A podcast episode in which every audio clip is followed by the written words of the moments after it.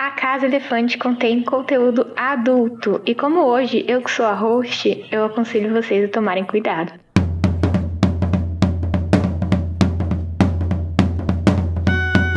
Olá, sejam bem-vindos à Casa Elefante. Puxe uma cadeira, pede um café e vem discutir a obra de J.K. Rowling capítulo a capítulo com a gente. Hoje, o capítulo 26 de Harry Potter e a Ordem da Fênix, visto e imprevisto.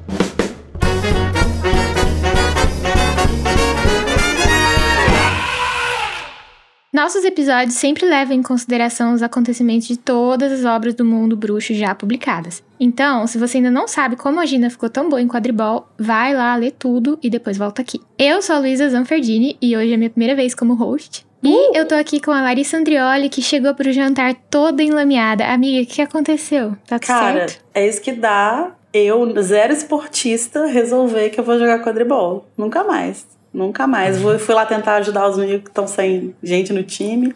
Me fudi. E também tô aqui com o Junior Code, que tá encolhido num canto, segurando uma cerveja manteigada, meio triste. Amigo, o que, que aconteceu? É, amiga, pelo visto, eu não sou que nem a minha irmã. Eu não levo jeito pra coisa. Ai, coitado. A gente vai resolver isso hoje mesmo, esse problema de autoestima. Opa! E hoje a gente vai. E eu também estou de volta. É isso mesmo, ali a psicográfica. Mesmo com os hosts agora tentando boicotar minha participação. Vocês não vão conseguir derrubar uma mulher empoderada. vai falar sobre Grifinória aprendendo a perder, Harry cometendo mais um crime na escola, empatia inesperada e o Dumbledore sendo o Dumbledore. Perfeito. É, ela- É, gato. Então, Lari, conta pra gente como que o pessoal pode conversar com os Elefanters. Então, é, quem quiser trocar ideia com a gente, mandar feedback, essas coisas, pode procurar por A Casa Elefante em todas as redes sociais, Facebook, Instagram, Twitter, é, TikTok, a gente tá lá com esse nome em todas elas. Ou pode mandar um e-mail para casaelefante.animagos.com.br. A gente também tem um grupo no Telegram, onde a gente conversa, tem algumas discussões e a gente também recebe feedback lá. E a gente tem o nosso servidor no Discord, onde, além de poder conversar com a gente, tem também a Listen Party, que a gente escuta toda semana o episódio ao vivo. E lá é o único lugar onde os ouvintes podem descobrir as informações que são bipadas quando a Luísa tá nos episódios. Informações secretas. É isso. É isso aí, gente. E também, uma novidade agora no Discord, a gente tem os avisos pra vocês serem avisados sempre que tiver qualquer coisa que, você, que interesse você específica, né? Quando tiver informações dos jogos, por exemplo, quando tiver informações sobre a Lesson Party mesmo. Ah, vai ter campanha de RPG nova e deve estar começando agora, inclusive, quando tiver saindo esse episódio. E também a oportunidade pra pessoas que quiserem mestrar. Lá agora tem um canal pra você que quer mestrar sua campanha. Você chama jogadores por lá. Ou então vocês, o jogador que quer começar, que nunca jogou, quer ouvir o pessoal, é, você vai ver lá o pessoal que tá interessado, ou então quais são as campanhas disponíveis, e você se inscreve. E agora vamos pro duelo de resumos e eu tô dando graças a Deus que eu não vou ter que participar dessa vez. Nossa. E esse é o momento em que os dois participantes duelam pelo direito de iniciar a discussão do capítulo com uma frase da escolha deles. E ganha quem conseguir fazer o resumo completo, ou o melhor, em menos de 30 segundos. Então vamos jogar um dado agora pra decidir quem tem o direito de escolher quem vai fazer o primeiro resumo. Lari, você quer para ou ímpar? Eu quero ímpar. E deu Deu 4! Esse final de semana não tá. Não tô com sorte mesmo, não. Code, você quer começar ou você vai dar a vez pra Lari? Mas é claro que você é cavaleiro, não é mesmo? Claro. É sua Ah, essa. obrigada. esse- é a primeira. As damas primeiro. Lari, você tá pronta? Não, eu nem lembro o que acontece nesse capítulo. Ai, tá parecendo eu. Bom, você vai tentar fazer um resumo de 30 segundos do capítulo Visto e Imprevisto em 3, 2, 1, já! O Harry tá é, preocupado com o rolê lá da Show, que ela foi embora e tá meio nervoso com isso. A Hermione fica tentando falar com ele, explicar, enfim. Aí começa a chegar a carta da galera que leu a entrevista dele no Profeta, no Pasquim. Ai, aí a Umbridge fica puta, proíbe o Pasquim. É, tem aula de oculência de novo, o Harry vê umas coisas que não devia ver, o Snape fica puto. É, a E acabou! Olha! nossa senhora. Pior resumo é da minha bom. vida. Pior resumo da minha vida. Aquele resumo que eu, que eu dei um acesso de riso e não consegui gravar foi melhor que esse. Gente, a atitude da Lara entrando nesse resumo também já foi assim, né? Eu não lembro, gente. Esse capítulo é muito longo. É, eu confundo muito eles com todos os outros capítulos que tem oclumência. Aí eu não sei se eu vou falar as coisas que acontecem nele, não, mas eu vou tentar. Então, que bom que chegou sua vez, Code. Junior Né? Code, você vai tentar fazer um resumo de 30 segundos do capítulo Visto e Imprevisto em 3, 2, 1, já! Tá, a Hermione fica explicando a vida pro Harry, né? Aí sai uma entrevista e a Umbridge fica puta e proíbe que leiam, só que todo mundo lê mesmo. O Harry sonha lá com o Voldemort, os comensais. Aí ele pega pistas do Ministério lá, do mistério, o que, que tá acontecendo. Aí na escolinha do Severo, o Harry vê o Snapzito Mini, né, na memória, usando, aí ele usa Protego pra fazer isso. aí na prática tem linha cruzada lá com a memória do Voldemort. Aí do nada um grito, eles sobem. A Minervona muito solidária, sororidária ela, né? Aí tem o, o show da Umbridge na frente da escola, querendo humilhar a Balone. E aí o Dumbledore sobe e mostra quem é que manda nessa porra, né? Ih, Pocotó, acabou. pocotó, pocotó, o Firenze chega. Acabou! Ai, ai. Ai, que, que difícil. Realmente é difícil escolher. Ah, é Tá difícil, vendo? mas acho que esse tá óbvio, né? É, é, assim, tá um pouco. tá- é difícil, mas dessa vez não é tanto, porque É. o Code foi mais longe, realmente. Então, Code, parabéns. Pai, que eu estou nervoso ainda. Obrigado. O coração está acelerado. Mas eu falei com o Code antes da gente começar a gravar. Eu falei, já pensa aí como que você quer começar o capítulo, começar a gravação, porque eu já sei que eu não vou ganhar. Que ódio. Acho que isso que me deu confiança, amiga. Pode ter sido. Obrigado, essa vitória também é sua. Você gosta do conteúdo do Animagos e do Casa Elefante e quer garantir que a gente não desapareça? Você pode se tornar um apoiador e financiar o nosso projeto pelo PicPay. Você acessa picpay.me Animagos. Mas você não mora no Brasil? No problem. É, agora nós temos também uma opção internacional no Patreon. Agora, para enviar aquela contribuiçãozinha única, sem compromisso, segue o Pix, pix.animagos.com.br. Com todas essas opções ficou ainda mais fácil, hein? Colabora um pouquinho com a gente. Hermione tenta dar a Harry alguns conselhos sobre o amor, a Grifinória continua perdendo no quadribol e o artigo de Harry é publicado no Pasquim. Ele é rapidamente declarado ilegal dentro de Hogwarts por Umbridge e Harry tem outro sonho perturbador com o ponto de vista de Voldemort. Ele continua tendo aulas de oclumência com Snape, Umbridge tenta demitir e expulsar a Trelawney e Firenze, o centauro, é contratado por Dumbledore em seu lugar. O diretor também não permite a expulsão de Trelawney. Vejam, estamos aqui, o nosso, mais uma vez, né, no, no seu feed, o nosso, nós três, o trio é, terror do Igor, é, aqui nas esperan na esperança de proporcionar esse, é, um- mais ou menos umas quatro horas de diversão na mesa de edição. É isso. Coitado do Igor. Vamos dar início aos trabalhos. É, Vamos. comecemos. Code, você tem a palavra, pode começar. Qual que é a parte desse capítulo gigante que você deseja começar? Ai, meu Deus, olha só. Vou pegar uma coisa que eu só lembrei realmente agora é, de comentar. Eu acho que também não tava nos nossos comentários enquanto a gente montava a pauta. Que é o nome do capítulo, que eu acho muito interessante, né? Tanto o original quanto a tradução. Que, né, o, o visto e imprevisto, talvez ele passe um pouco despercebido é, em português pro significado, né? Porque o, o que que seria o, o, o visto é o que, o que o Harry vê no sonho, eu imagino, né? As coisas que ele vê, ou as coisas que, o, que ele vê na memória do Snape, enfim, as coisas, as informações que se tem acesso. Uhum. E o imprevisto seria, é, no caso, não no sentido em português que a gente fala, eu tive um imprevisto, um acidente, uma coisa que eu não tava esperando, mas mais realmente uma coisa que não foi prevista, né? Uma coisa que não foi, é, não houve uma previsão, sei lá, é, sobrenatural, como acontece com os videntes, né? Que seria, no caso, a, a chochada da Umbridge pra Trelawney, dizendo que ela não previu que ela ia ser demitida. Muito legal esse nomezinho com uma, com uma rima, né? Não, chega, não sei se chega a ser uma Sim. literação, mas que a J.K. Rowling colocou e a Lia manteve. Conseguiu manter direitinho, né, na tradução. Bem legal. Como que é o original que você falou? É sim, né, none for sim. Inclusive já apareceu pra mim os alunos escrevendo, tentando falar a palavra imprevisto. Eu tive um imprevisto, usando a tradução direta como eu tive um unforeseen. Essa parte também eu acho interessante pensar que é imprevisto a contratação do Firenze, né? Que a Também. Umbridge fica lá tendo um. Isso!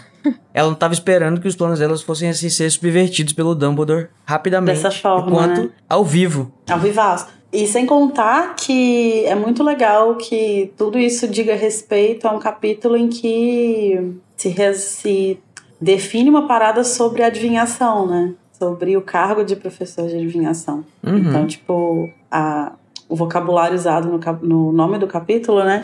Ele diz respeito justamente ao que pode ser visto e imprevisto a, a, a, nessa disciplina, né? É uma disciplina que fala sobre essas coisas, assim. Como essa é, a minha, essa é a minha primeira vez como host, eu quero começar pelo começo, pra eu não me perder muito. Certo. Então, vamos voltar Exatamente. lá pro Sensata. comecinho. Sensata que nem a Hermione. Eu gosto muito desse capítulo que, principalmente no começo dele, acontecem várias coisinhas que vão dando corpo pra história e, tipo, quando a gente tá lendo, a gente fica tipo, ah, tá, né? Mas aí quando você para pra pensar, elas são coisinhas pequenas, mas são muito importantes, né? É, uma coisa que eu acho muito legal que aparece aí no início é que a gente vai começar a lidar com as consequências é, dessa fuga dos comensais, né? Uhum. E a gente já viu no capítulo anterior que isso deu muito gás pra galera que tava na, na AD, né, e tal. É, mas uma coisa em específica é que junto com isso é, vai vir essa entrevista do Harry, né, que o Harry vai dar lá pra, pra Rita Skeeter, e que vai começar a trazer pessoas pro lado dele, né?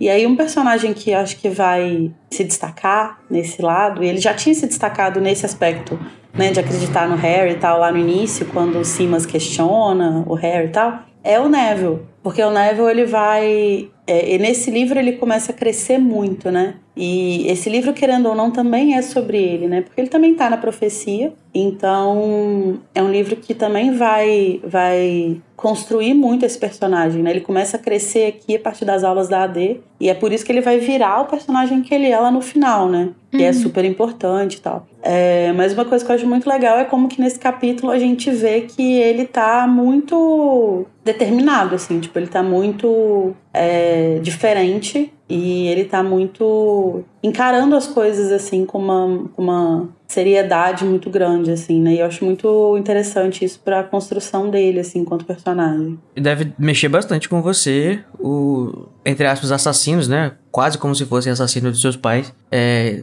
terem fugido da cadeia, por exemplo. Com certeza, ah, com certeza. Com certeza. Eu acho que tem até um pouco a ver com o imprevisto, tipo, ninguém conseguiu prever que o Neville fosse um bom, tipo, uma pessoa com, com habilidades e, e que fosse Sim. ser corajoso, né? Tipo, eu acho muito legal ver essa, essa mudança dele. Mudança não, né? Porque eu acho que ele sempre foi assim, mas esse desabrochar do Sim. garoto. E, e, é muito legal porque, tipo assim, quando eles estão falando sobre a entrevista do Harry, né? Que é, é quando o Neville vai é, se, se pronunciar, assim. E ele fala sobre como deve ter sido difícil pro Harry falar sobre essas coisas e finalmente, né, colocar para fora tudo o uhum. que aconteceu naquela noite e tal. E a forma como o Neville fala sobre isso, e a gente vê que ele vai falando meio que picado, assim, né? Ele fala, deve ter sido difícil falar disso. Ele meio que vai quebrando a fala, assim. Ele tá falando um pouco sobre a situação dele também, né? Como deve ser difícil para ele falar sobre isso. Mas eu acho que ele certeza. vai entendendo cada vez mais o quanto é importante ele se apropriar da história da família dele, assim, e, tipo, parar de, de esconder. Embora a gente já discutiu isso, eu entendo o lado dele também, de ter um pouco de vergonha, ter um pouco de medo de falar sobre os pais e tal. Mas como que ele vai entendendo cada vez mais que ele precisa se se apropriar dessa história e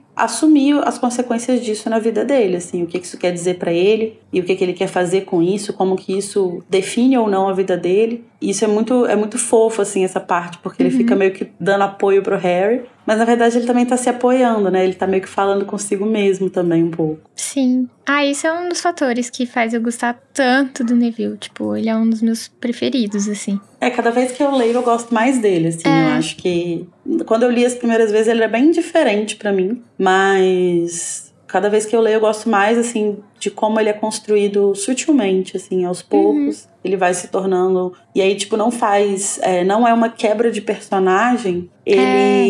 ele ele se tornar quem ele é Sim. Faz muito sentido, sabe? Muito. E a gente nota também, inclusive, o, os seis, né? Vamos dizer assim, o, o trio de ouro e o trio de prata se aproximando mais também, né? Pra. Tipo, a, a gente não costumava ver tanto o Neville ali tá com o Harry ou com o Ron e tudo mais. Uhum. E talvez por causa das reuniões da Armada, eles estão se aproximando, né? Que vai fazer eles Sim. irem uhum. juntos pro Ministério, né? E é interessante que você falou isso da, do trio de prata, né? Porque também é nesse, é nesse livro que a, que a Gina começa a aparecer mais, né? De forma. De uma forma bem dela, assim mesmo. Tipo, aos não poucos, mais, né? É, aos poucos e não mais é, dizendo respeito a ao Harry, assim, tipo, ah, porque o Harry está salvando ela, porque ela uhum. gosta do Harry, porque ela é irmã do Ron. Ela vai se tornando cada vez mais uma personagem independente. Dona assim, de né? si. Sim. Dona de si também. Inclusive, é nesse capítulo que a Gina e o Rony saem para tomar o primeiro banho em cinco anos desses livros. É verdade. Que a gente vê Uma falando. salva de palmas. Mas é importante também notar que eles só saem para tomar banho porque eles estão enlameados. É, Se sim. fosse só suor do treino, não precisa.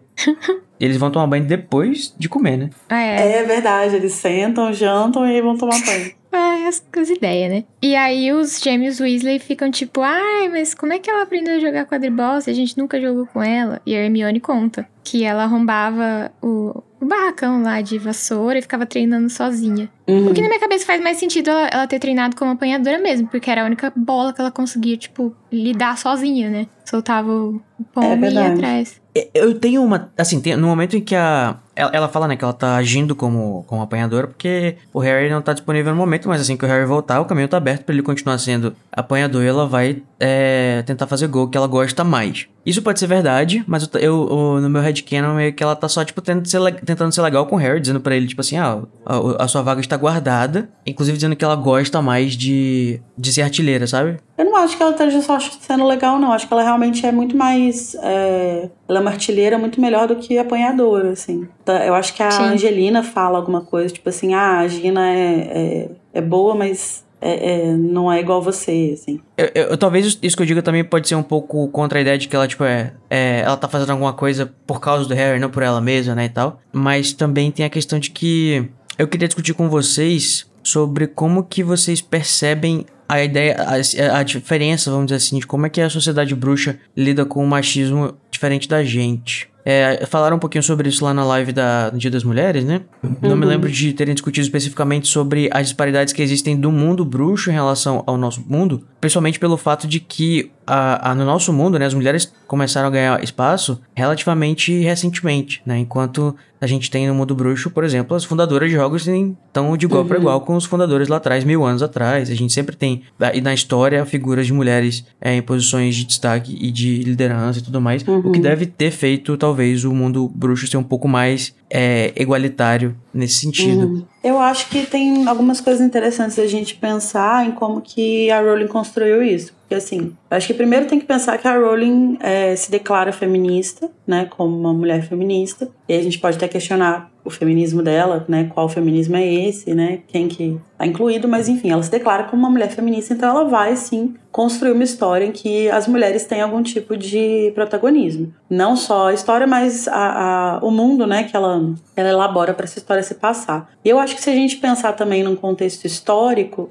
pensando sobre a história da humanidade, né, é, em como que durante as durante a Inquisição e tal, é, a grande parte das pessoas que foram acusadas de bruxaria eram mulheres. Então acho que faz sentido a gente pensar que as mulheres sempre tiveram nesse universo uma, uma posição de igual para igual com os homens. Assim, tipo, de poder, de. Tanto de poder mágico, né? Mas também de poder político, assim. Eu acho que. Você até citou as fundadoras de Hogwarts, mas eu acho que se a gente pensar também na- nas instituições como um todo, assim, tipo, desde cedo que você tem mulheres como ministras da magia, por exemplo, né? É, isso não é uma coisa que acontece recentemente, a Hermione não é a primeira, é longe disso, assim, tipo, tem umas que datam desde muito do início, assim, da, da construção do Ministério da Magia. Então eu acho que nesse aspecto, assim, político, as mulheres têm sim uma... estão ali num, num- numa paridade,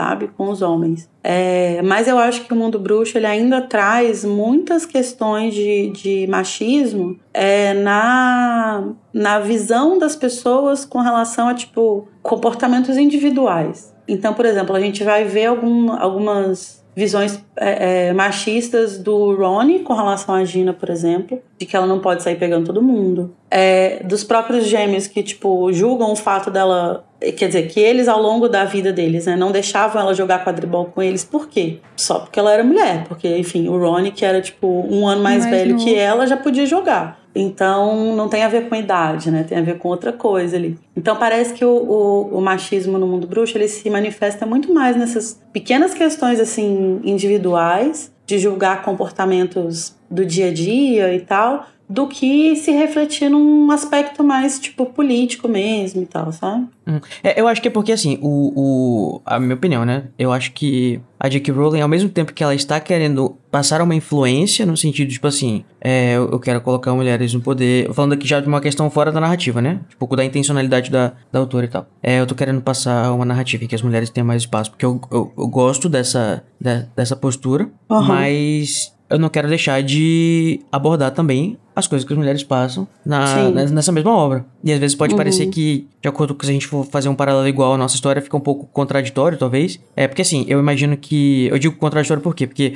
é claro que existem vários fatores que estimulam o machismo e tudo mais, mas eu acho que um dos principais deles são o fato de que é, o, o construiu-se, né, que os homens têm mais força física, em sua maioria, em geral, do que a mulher, que faz mais, do que deixa mais fácil as mulheres serem subjugadas através da força. Isso não acontece no mundo bruxo porque tem magia. É, e também a questão é, da maternidade e que é uma coisa que também geralmente é exclusiva, né, das pessoas do sexo feminino. Mas é, tipo, ao mesmo tempo que isso passa uma ideia de tipo assim, ah, eu quero poder comentar sobre machismo na, na, na obra em relação às bruxas, só que eu também quero que existam bruxas muito fodas e desde sempre. Aí parece que existe uma. Só que aí você falou, né? No, em alguns. Tipo assim, não é porque tem. Isso aqui tá bom, isso aqui tá resolvido. Tipo assim, temos mulheres em posições de poder. Também eles não passam por. Que, que não tem na situação do dia a dia mulher passando por machismo relacionado uhum. a slut shaming. Do inglês, slut, gíria para se referir a mulher vadia, promíscua, Shaming, de shame. Verbo que significa envergonhar,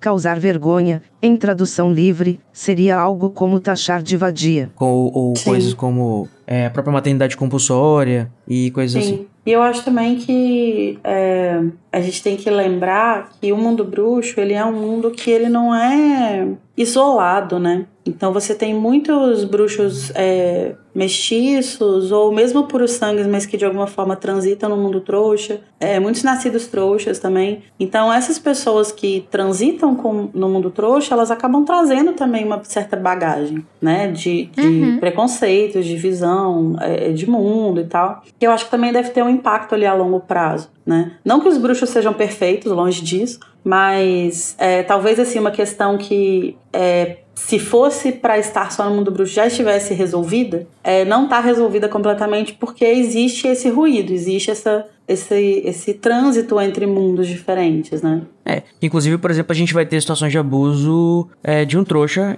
é, com a bruxa, né? Que vai ser depois a gente vai ver na memória lá do Snape, por exemplo. E, assim, essas crenças são bem generalizadas, né? Que a gente vê, tipo, por exemplo, tem a Vicência, que ela vira a presidente lá da confederação. Mas aí a gente volta aqui para Harry Potter e tem, tipo, o Rony falando que a Hermione é boa com sentimentos, porque ela é menina e ela devia escrever um livro.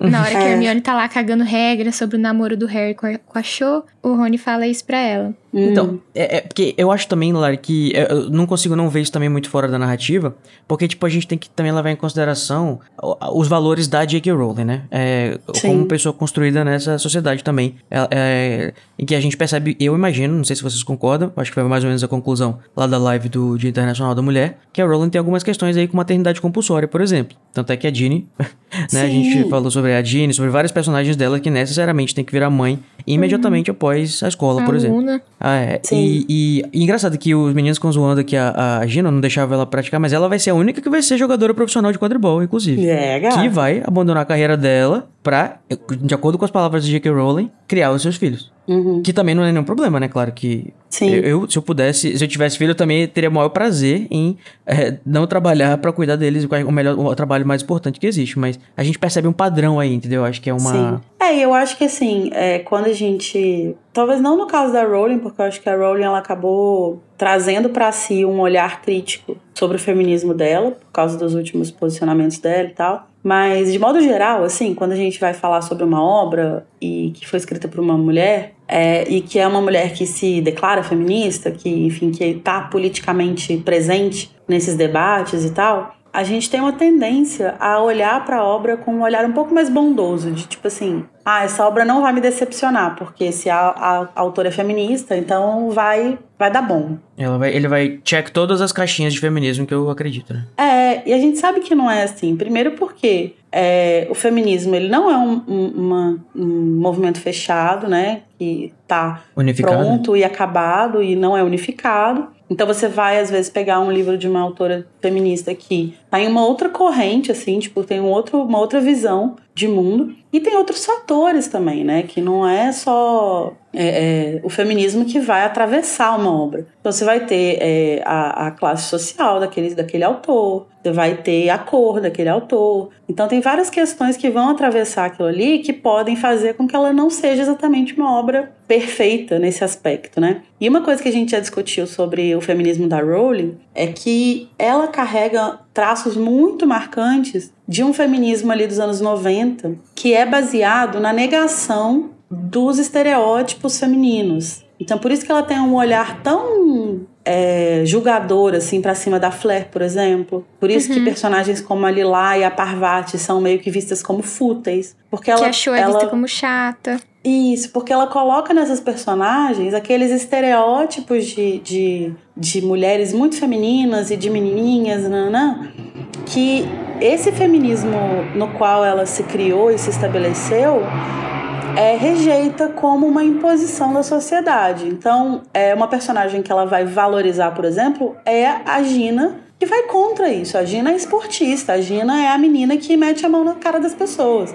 Ela é a menina que é, azar os caras no, no trem, entendeu? Ela é aquela menina que foge dos estereótipos. Então a gente, a gente. E aí, uma visão de um feminismo mais atualizado e mais. que, que olha com, com um olhar um pouco mais completo para essas coisas, entende que é, não é assim, né? Tipo, a gente não, não, não é assim que a gente vai quebrar os estereótipos de gênero, não é tipo fazendo dessa forma, não é negando tudo que vem do, do, do que seria feminino, digamos assim. Então, não, não é um livro que, por ser escrito por uma autora feminista, vai trazer, vai ser perfeito nesse aspecto, né? Ele tem muitos problemas, porque a autora tem muitos problemas, é, é, muitas questões que não são muito muito bem resolvidas ali. Então eu acho que é muito, acho que é muito esperado, acho que é de se esperar que o livro acabe sendo um pouco contraditório nesses aspectos mesmo assim, que pareça que o universo que ela está construindo é um pouco contraditório, mas é porque ela é contraditória, né? É, a visão de mundo dela é contraditória, assim como a minha, assim como a sua, de todo mundo. Esse tema tá muito latente nesse nesse capítulo para mim, principalmente também por causa da Hermione, porque quando eu tava vendo ela comentando lá com o Harry sobre os sentimentos, né? E você falou, Luísa, que ela, o, o Harry falou pra ela escrever um livro sobre isso, porque também acho que existe essa questão do estereótipo aí do. de, sei lá, meninas são de Vênus, homem, é, meninos são de Marte, é pra lá que eu vou, aquela. É, e e o, o, talvez tenha essa. Ela também esteja utilizando esse estereótipo, que, que também deve fazer parte da construção dela, do menino que é totalmente desconectado com seus sentimentos, e a menina que vai saber é, entender uma situação romântica, uhum. uma situação é, uhum. sentimental e tudo mais. O que é verdade para muita gente, né? Mas vocês acham que essa é a intenção da, da, da, narrativa meio que apresentar essa, essa, esse tema? Ai, difícil. Mas eu, eu, acho que talvez sim. Eu acho que essa questão já liga muito também com Hermione logo em seguida xingando quadribol. Tipo assim, não é coisa de menina gostar de quadribol. E sim. a sua parte é, é cuidar dos, dos sentimentos. Sim. E, e, a Hermione, ela, é, eu acho que ela faz um par muito interessante aí com a Gina, né? Porque são dois aspectos de negação da feminilidade, assim, tradicional, que a Rowling vai valorizar. Então, tipo assim, Sim. a Gina é a menina que, tipo, é esportista, ou seja, vai contra alguns aspectos. A Hermione se encaixa no padrão por não gostar de futebol, por, não gostar de futebol, por não gostar de esporte. Mas ela quebra os padrões por quê? Porque ela é, é tipo, muito foda, muito inteligente, muito hábil com muitas coisas e tal. Então a Rowling ela vai valorizar dois aspectos assim que fogem, né, da dessa feminilidade estereotipada, assim, das meninas adolescentes e tal. E ela vai pesar muito a mão, né, no, no outro, assim, tipo, a forma como ela, como ela descreve, por exemplo, o, o encontro lá do Harry, né, no capítulo anterior, das meninas rindo igual bobas, com os, com os caras no encontro, nananã. Ela pesa muito a mão nisso, assim. É, eu sinto que a, a, Hermione, por mais que ela apareça às vezes como, sei lá, o super ego do, do, do Harry na, na a maior parte, principalmente nesse livro, né, como aquela a, a, a figura de quem tem as respostas ou quem é, de, de, tenta te colocar pra fazer o que é certo ou o que é ideal, ela não deixa de ser também um personagem que não representa o que a narração acredita, né? Acho que às vezes a, a, a Hermione, a gente pode, não pode esquecer que ela não é a narradora, ela é só um personagem também que também tem os seus, as suas questões e, e, e tudo mais. E que por mais que a Rowling se identifique muito com ela e meio que fale que, que ela tá na Hermione, né? Que ela, tipo, se coloca na história meio que no lugar da Hermione, ainda assim ela é uma personagem. Então, tipo, nem tudo que a Hermione faz é a Rowling fazendo, né? É, exatamente. Por exemplo, vocês acham que a Hermione, quando ela tá comentando com o Harry sobre as coisas, ela tá falando. A narração diz que ela tá sendo, tipo, muito didática, como se estivesse falando com uma criança pro Harry sobre as coisas da, do encontro que passaram despercebidas pro Harry, né? É, mostrando que ela tem muito domínio da. Da sei lá, da, dos sentimentos do que as pessoas esperam. Só que ela também não age com muito tato quando ela tá falando, por exemplo, sobre quadribol, com os fãs de quadribol, né? Novamente, outras contradições, entre aspas, que a gente vê aí na, na, na história, mas que eu acho que dão pra enriquecer um pouco a Hermione. Porque assim, eu acho que no final das contas ela sabe muito bem ler as pessoas, e ela consegue entender muito bem os sentimentos, só que às vezes ela não quer é, indulge. Participar, tolerar, ceder. Olha, a Lia vai aparecer aqui já já. Já apareci, meu amor. Não é porque ela sabe o que a pessoa tá sentindo que ela também vai querer Ah, fazer às o que a vezes pessoa... ela simplesmente não tá afim, né? É, é. Ai, caguei pra essa pessoa aí. Não quero. É. Vou me empadinha seletiva. Exatamente, parte seletiva. E falando na Hermione ser inteligentona e tal, ela saca muito rápido que o, o Fred e o Jorge dão uma, uma pista que, que eles estão prestes a largar a escola, né? Ela foi muito Sim. ligeira aí. Sim. Uhum, foi. É, isso é uma coisa que a gente tá. Está sendo construído, né, aos poucos e tal, desde, acho que Uhum. desde o do livro anterior, né? Que eles estão lá tentando conseguir o dinheiro com, com o Bagman e tal, e aí o Harry dá o dinheiro pra eles. E eu acho interessante que nessa cena a Hermione, ela meio que se mostra preocupada, né? Sim. Assim, como assim vocês não têm nada pra fazer? Tipo, vocês vão prestar o exame daqui a pouco. E eles estão deixando bem claro, assim, já que eles não, Não se interessam pelo não, meio não é acadêmico. né? pra isso, é. Se o quinto ano já é assim, imagina o sétimo. É, Nossa, o terceirão, né? É um inferno. Só que o terceirão do ensino médio, do novo ensino médio, né? Como se não bastasse o ano dos, dos nomes deles, o Rony tá tristão porque foi ruim o jogo e tal. Nossa, não tem isso. Tá, tá chorando, enchendo a cara. Tadinho. Tá só o Wink no canto, né? Total, Wink. Aí ele vai, eles vão dormir, né? O Rony finge que tá dormindo, que não faz o menor sentido, porque ele começa a roncar alto. E a hora que ele dorme de verdade, ele para de É, ele roncar. tá fazendo a linha Fineu, ele tá fazendo a, a linha Phineas Neglas, né? Fingindo que tá dormindo. É, só que dá Total. muito Fazer a linha errado. O, o Harry super percebe. E aí o Harry vai tentar dormir, né? Com o Rony roncando. E, obviamente, ele tem mais sonhos esquisitos. Com a porta do ministério. E ela tá com uma frestinha aberta. E eu fiquei tipo, Uhum. gente, será que o Voldemort tava testando a conexão? Mas na verdade depois a gente descobre que não, né? E o que eu quis dizer com esse testando a conexão? Inventando coisas que estão acontecendo pra ver o que o Harry vai fazer. Eu acho que talvez ele esteja. Eu sempre li essas cenas aí dessa forma, assim, como se ele estivesse alimentando o Harry com. alimentando a curiosidade do Harry. Hum, Assim, ah, sim. você tá andando aqui e você só via a porta fechada, mas agora tem uma frestinha. Você já tava curioso. Agora que tem uma frestinha, meu filho, o Uhum. que, que você vai fazer?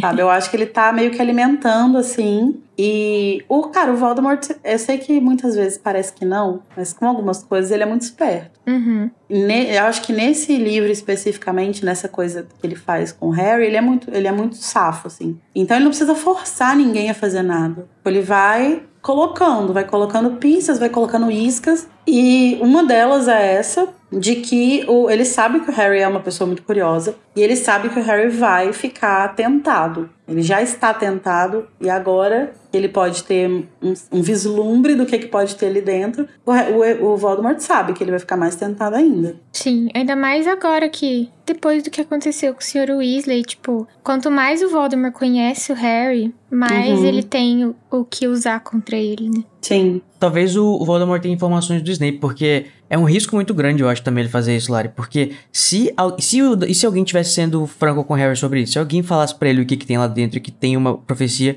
e que pode acontecer de, de Voldemort tentar. é, não Voldemort tentar, mas, tipo assim, explicar pra ele a, a, a importância disso, né? Tipo, o, o, o plano do Voldemort é paciente e pouquinho a pouquinho tá sendo, teria sido totalmente desperdiçado, né? Porque, ou, ou no caso, É. o- o- o fato da, do Harry não ter com quem conversar ou não conseguir falar com o Dumbledore ajudou muito o Voldemort nesse sentido. Sim, mas talvez, assim, o que que acontece? Talvez ele esteja alimentando uma coisa ali, mas tem a questão do, do Sirius também, né, que ele vai usar lá no final do livro. Se ele não pode contar com a curiosidade do Harry, talvez ele possa contar com a, brav com a bravura do Harry, né, com essa Ah, sim. coisa com de salvar É pessoas, assim. Então ele vai alimentando uma coisa aqui. Se isso aqui não dá em nada, ele tem aquela outra saída. E acaba que no fim das contas ele usa um pouco dos dois, né? É, e, e, tipo assim, eu imagino que essa, essa memória que o Harry está tendo através do Voldemort seja uma memória falsa, né? Porque talvez o Voldemort não tá indo ele mesmo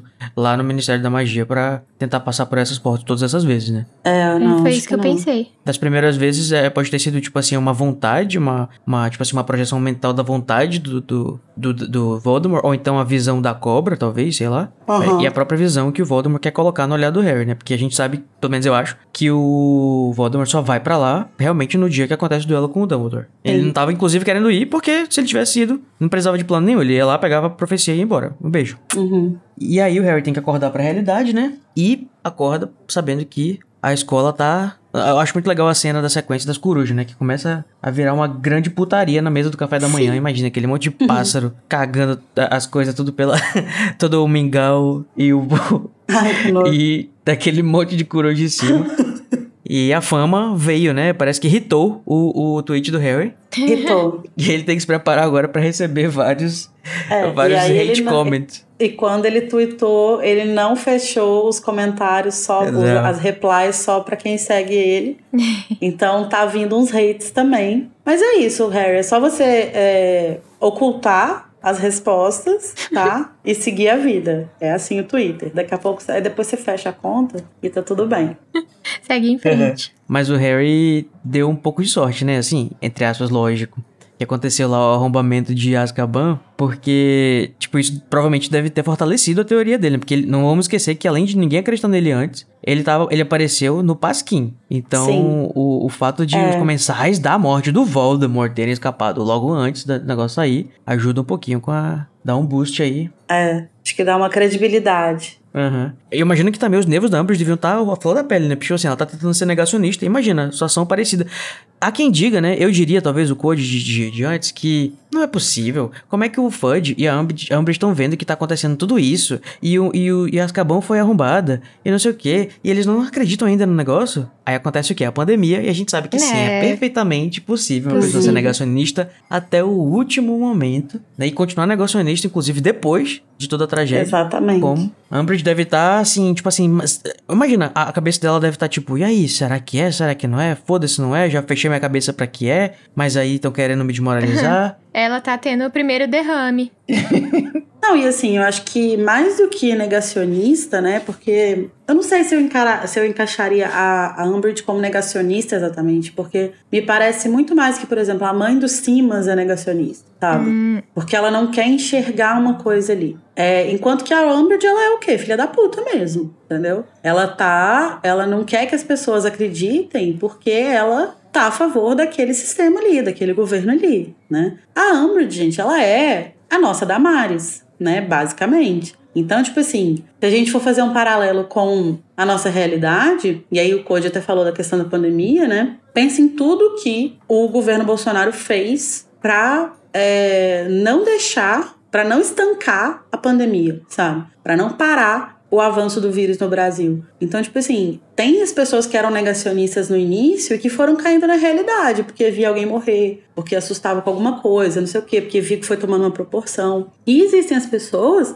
que viram tudo isso e ainda assim ficam do lado dele, por quê? Porque estão alinhados com aquela ideologia dele. Então, se a gente for pensar em tudo que aconteceu ao longo desses últimos dois anos, é, eu acho muito difícil que tenha pessoas realmente negacionistas do lado dele ainda. E acham que é mentira tudo que aconteceu. Eu acho que é, são pessoas que realmente falam que é mentira porque estão alinhados ideologicamente com ele, né? E não foi pouca coisa que ele fez, né? É, foi negar vacina, foi negar vacina é, adiantada, Foi estimular que as pessoas se aglomerassem. gripezinha, estimular que as pessoas saíssem sem máscara, negar o uso da máscara, sabe? E por causa disso tem 700 mil pessoas mortas no Brasil, sabe? Pensar isso como um simples negacionismo de tipo assim, as pessoas não acreditam, é, talvez seja tirar um pouco a responsabilidade, assim, sabe? Porque prova não faltou, né? Evidência não faltou de que ele estava mentindo e cada dia tem mais. É, inclusive, gente, aproveitando, né? Esse é o nosso primeiro episódio Opa. que sai pós liberação da campanha eleitoral. Então, se você ainda não sabia que esse podcast é 100%, aliás, 1000% anti-Bolsonaro e 98% pró-Lula, você está sabendo agora, tá? Sabia? Não sabia? Então agora você está sabendo. Por que 98? Porque a gente é a esquerda aí. crítica, né? Ah, a esquerda crítica, eu não queria que ele visse. Vou votar, vou votar feliz, mas a gente tem os nossos né? Tem que dar aquela puxada de orelha também. Mas sim, papacito Lula. Então, gente, vamos lembrar que nesse outubro a gente tem uma missão que é lutar nas urnas contra essa ideologia que tá aqui representada na Umbridge, mas que a gente viu na pele, que a gente viu, tipo, ao vivo sendo feita no Brasil pelo Bolsonaro. É isso aí. E tem que continuar lutando contra essa ideologia para além uhum. do Bolsonaro, porque assim, o Bolsonaro é uma coisa, o bolsonarismo é outra. O Bolsonaro, felizmente, é uma pessoa que vai morrer um dia, mas graças a Deus. Mas o bolsonarismo é uma ideia, né? E é uma ideologia e é uma parada que tá espalhada. Então é muito mais difícil de derrotar do que ele. É, então não basta também só tirar o Bolsonaro do poder. A gente tem que estar tá muito atento para como que isso se espalhou pro resto da sociedade. Né? Então, vote consciente.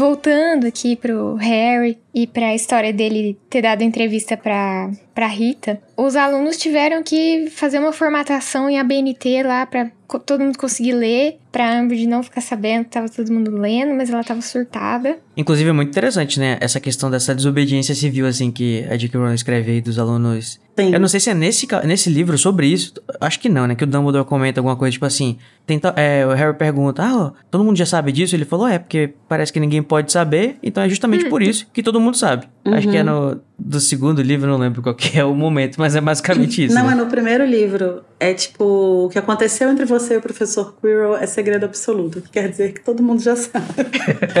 Exatamente. É, e assim, é, a, a Umbridge, ela fica puta, né? Ela tem quase um derrame praticamente quando ela vê o negócio das cartas lá. Ela faz mais um decreto proibindo isso, e é por isso que as pessoas têm que fazer essa formatação da BNT. E ela fica, tipo, numa puta missão de, de censura, né? De, de ver se as pessoas estão com, com a revista, é, revistar e tal. Mas não adianta, né? Porque, enfim, é Hogwarts, é isso, as pessoas vão dar um jeito, né? É, sempre, não necessariamente só em Hogwarts, né? Sim. E uma coisa que é, é interessante nesse, nesse capítulo, nesse momento, né? É que, tipo assim, é, vai ter dois tipos de reação a essa entrevista do, do Harry, né? Uma delas vai ser dessa galera que, que tava meio que cética e aí agora tá mais tendenciosa a acreditar no Harry, né? E a gente vai ter também a reação dos, dos filhos de Comensais da Morte, né? Porque os filhos de Comensais da Morte, que o Harry citou na entrevista,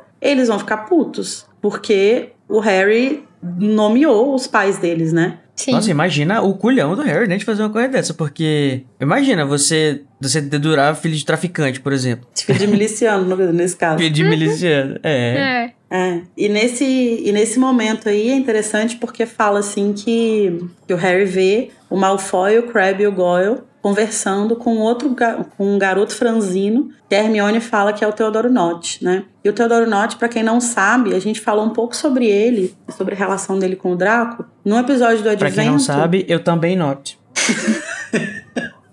A gente falou um pouco da relação dele com o Draco no, no episódio do Advento, que é o episódio que fala sobre os cortes que a Rowling fez nos livros, né? Coisas que ela queria colocar nos livros e que ela mudou ou tirou e tal. E ela fala que ela queria muito desenvolver um pouco o Nott, esse personagem, porque ele é um, ele é um dos, um dos únicos uma das únicas pessoas que o que o Draco encara como igual, né? Ele olha para ele, não, ele não olha para ele de cima, porque o Nott também é de uma família tradicional, também é de uma família rica, também é de uma família que vem aliada ali ao Voldemort, e ele é um cara inteligente tal, interessante, então ele não é um Crabbe Goyle, por exemplo. É... E aí ela fala sobre essa cena, em que é uma cena em que o pai do Teodoro é, vai para a casa dos Malfoy discutir algumas coisas sobre o Voldemort com o Lúcio e a gente vê o Draco e o Teodoro conversando no jardim, né? E eles estão falando justamente sobre toda essa questão do, do Harry, né? Como que como lidar com essa coisa toda do Harry e tal. Então seria uma cena bem interessante, mas infelizmente a gente perdeu isso, isso não foi parar nos livros, né? No, nos livros ele acabou sendo só um,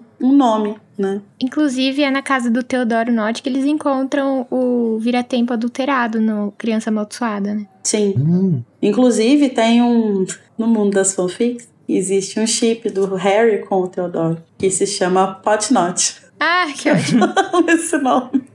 Eu acho legal também que a Hermione fala assim, Harry, eles não podem admitir que eles leram, porque primeiro eles vão ter que admitir que leram Pasquim. E segundo, que eles vão estar tá entregando os pais deles se eles forem brigar com você. Então, tipo, Harry Exatamente saiu liso dessa, né? Uhum. E aí, no final do dia, rola uma festinha na sala comunal para comemorar o quanto que o Harry foi corajoso. E fazem um pôster com a cara da Umbridge, escrito o Ministério Retardado e como a bosta Umbridge, eu amo. Isso. Porque é muito Harry Potter. Olha aí só, né? No quarto ano temos Potter Fed nos Bottoms e nesse ano nós temos com a bosta Umbridge. Apenas um dos dois merecia, mas acho que deve é ser verdade. por isso que a Hermione ficou Acho que é por causa disso que a Hermione ficou meio assim, tipo, não gostou muito da brincadeira. Mas foi engraçado. E aí, o Harry vai tentar dormir, né? De novo, o menino tem um minuto de paz, nem na hora de dormir. E ele não consegue meditar, né? Antes de dormir. E acaba descobrindo mais algumas pistas dos mistérios desse ano.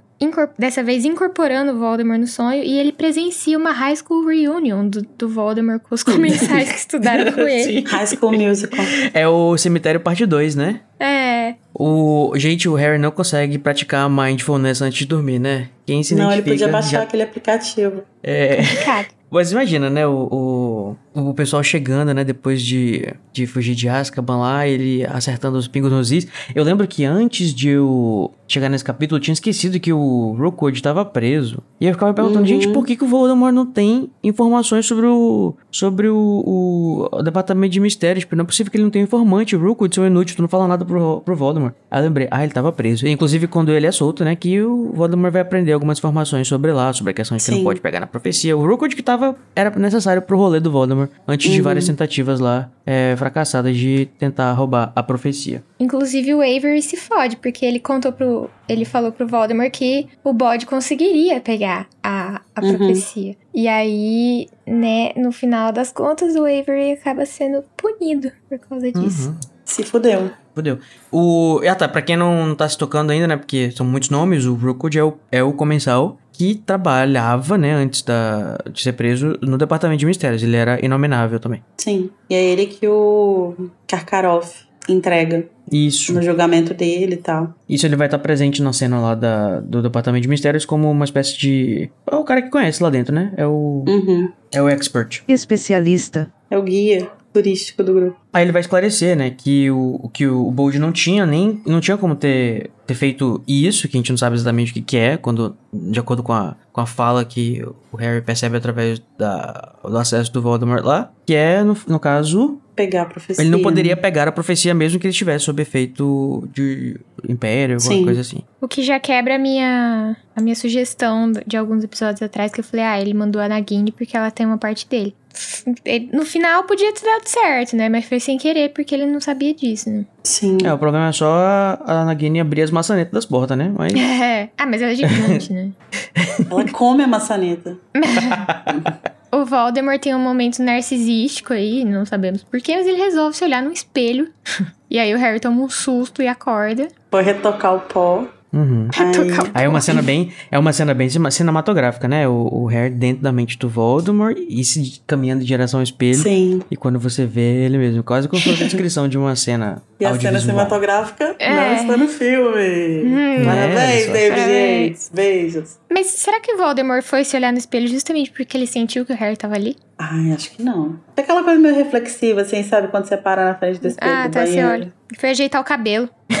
ele foi ajeitar o cabelo. Mas assim, isso talvez implique que o Voldemort não tava com a intenção de que o Harry visse essa memória em particular, certo? Ou dá pra deixar as duas coisas assim? Talvez ele esteja projetando de propósito no Harry, ou realmente tá vazando ali pela, pela conexão deles. Não sei. Eu acho que essa, não sei. Talvez essa tenha sido acidental, assim. Que essa o, o Harry vê ele fazendo a reunião, né? Não sei, talvez ele não estivesse pretendendo realmente mostrar isso, assim. Mas ele também não tem muito controle, né? Do, do que que ele mostra, do que que ele não mostra, assim. Ele ainda tá aprendendo também a, a sintonizar, né? O, o Harry. Ah, então isso talvez esteja uma ajude a fortalecer a teoria da Luísa de que ele tava fazendo um teste de conexão, né? Tava fazendo um. Sim.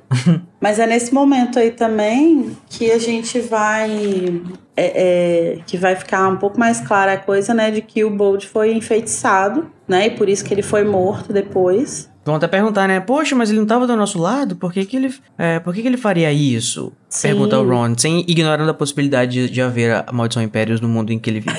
É, pois é. E o Harry, ele fica meio que tentando não. Ele não quer contar o sonho pra ninguém, né? Ele quer. E isso mostra Ninguém me um pouco entende. das consequências dessa, dessa forma como o Dumbledore tá tratando ele, porque ele fica tipo assim, não, não vou falar pra ninguém, porque eles não queriam que eu fechasse minha mente, que eu não visse nada. Então pronto, vi sem querer, também não vou falar pra ninguém. Se não era pra ver, não vi. É. Se é pra eu fechar essa merda, então também não venha me perguntar o que, que eu vi. Não te Inclusive- interessa. Exatamente. Ele escuta isso de novo da Hermione logo depois, porque a única pessoa que ele resolve contar é pra ela, né? Além do Rony, que viu ele acordando. E aí, Hermione Holmes é, entra em ação de novo e ela lembra do Sturgio, que já ninguém lembrava mais. Uhum. E ela fala, ah, ele tava tentando passar por uma porta. Vocês lembram disso? Será que foi Uhum. o mesmo rolê? E logo em seguida fala, mas você não é pra ficar vendo não o negócio de sonho. É. A hipocrisia. Vai fechar essa mente. Mas por falar em fechar a mente, né, a gente Opa. continua nesse rolê do Harry tentando, né, nessas aulas infrutíferas com o Snape de oclumência, que aparentemente não tá dando em porra nenhuma. É, mas dessa vez ele. Algumas coisas acontecem, né? Ele acaba vendo algumas coisas diferentes, assim, né? E essas coisas diferentes são que o Snape consegue ver o sonho mais recente que o Harry teve, que o Harry já nem lembrava mais, porque tava cansado de ver o Duda bulinando ele quando era criança. Sim. E aí ele vê o sonho que o, que o Harry teve com o Rookwood. E o Snape fica tipo, ué, como que você sabe disso? Não era pra você saber disso. Aí ele fica puto, obviamente, porque o Harry não consegue colaborar. E aí tem uma cena icônica, né, gente? Que eu amo muito essa cena. Porque, tipo assim, o Harry, ele ainda tá, né, um pouco nessa coisa de, tipo assim. Embora ele tenha falado que, ah, se es- eles não querem que eu veja, então eu não vou contar pra ninguém. é, eu acho que ele ainda sente um pouco de, ah, se eu tô vendo coisas é, importantes, né, então não, não, vejo nenhum problema nisso, né? E aí ele meio que, que joga, fica jogando algumas coisas pro Snape, assim. E aí o Snape fala: olha, mas isso não é a sua. Não cabe a você descobrir o que, que o Voldemort tá falando com os comensais dele. Você não tem nada a ver com isso. Não, é o seu trabalho. e aí né? o Harry fala assim: ah, esse é o que você tem, é o que você faz, né? E aí o Snape fala: sim, esse é o meu trabalho. Com o zoinho brilhando.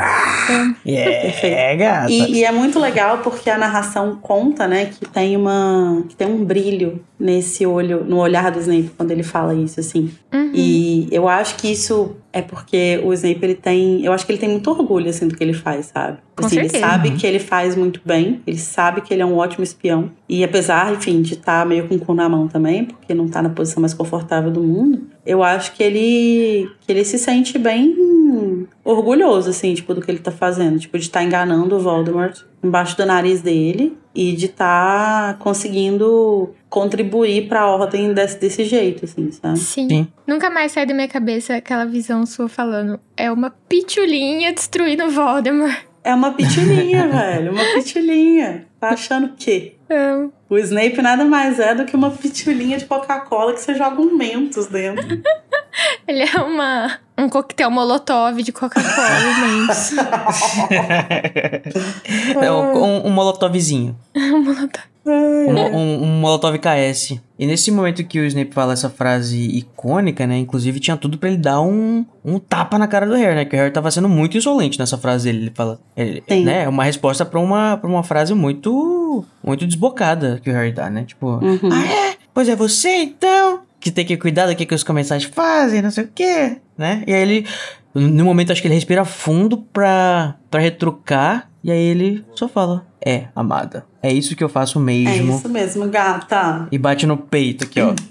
É. E aí, tipo, o Harry fala assim que ele tinha certeza que a próxima sessão ia ser péssimo, porque o Snape ia punir ele pela insolência, né? Só que é justamente quando o Harry se coloca mais na defensiva, né? E aí, quando o Snape retoma a aula e tenta lançar o, o Legítimas de novo, o Harry usa o Protego, né? E aí, o Snape não Aí, tava meu esperando. E aí, a gente tem vislumbres, né? A gente tem algumas memórias que são o quê? Dolorosas. Pra passear nos caminhos tortuosos da mente de Severino. Depois de o Snape ter É cambaleado, né? Depois do protego do Harry, tá? É, são três memórias, né? A primeira é um homem, fala assim, um homem de nariz adunco gritava com uma mulher encolhida enquanto um garotinho de cabelos escuros chorava a um canto. Então, assim, essa é a primeira vez que a gente vê a família do Snape, né? Os pais do Snape. E a gente vai ter já um tom do que, que é a relação ali, né? De como que é a relação dos pais dele. Uhum. E que não é nada agradável, né? Não é nada positiva. Interessante que essas memórias são estão na superfície da mente do Snape, talvez, ou o protego influencia o fato de ele conseguir pegar essas, essas memórias mais a fundo? Eu acho que ele acabou vendo coisas que, que ele lembra que ele viveu quando ele vê as do Harry vivendo coisas parecidas, assim. Hum. Fala, tipo, ah, você teve uma infância meio bosta igual eu. Nossa, é verdade. Nossa, faz muito sentido. É porque depois eu vou falar um pouco mais sobre isso, mas que esse, daí- esse não deixa de ser um momento de identificação, né, do Harry com o Snape. É, principalmente dessa primeira Sim. memória, lá, desculpa, antes de você falar as próximas, Não vai bem. meio que mo- mostrar o quanto que o, o, o Snape e o Harry, como a gente falou naquele episódio que o trio do terror tava junto, em que o.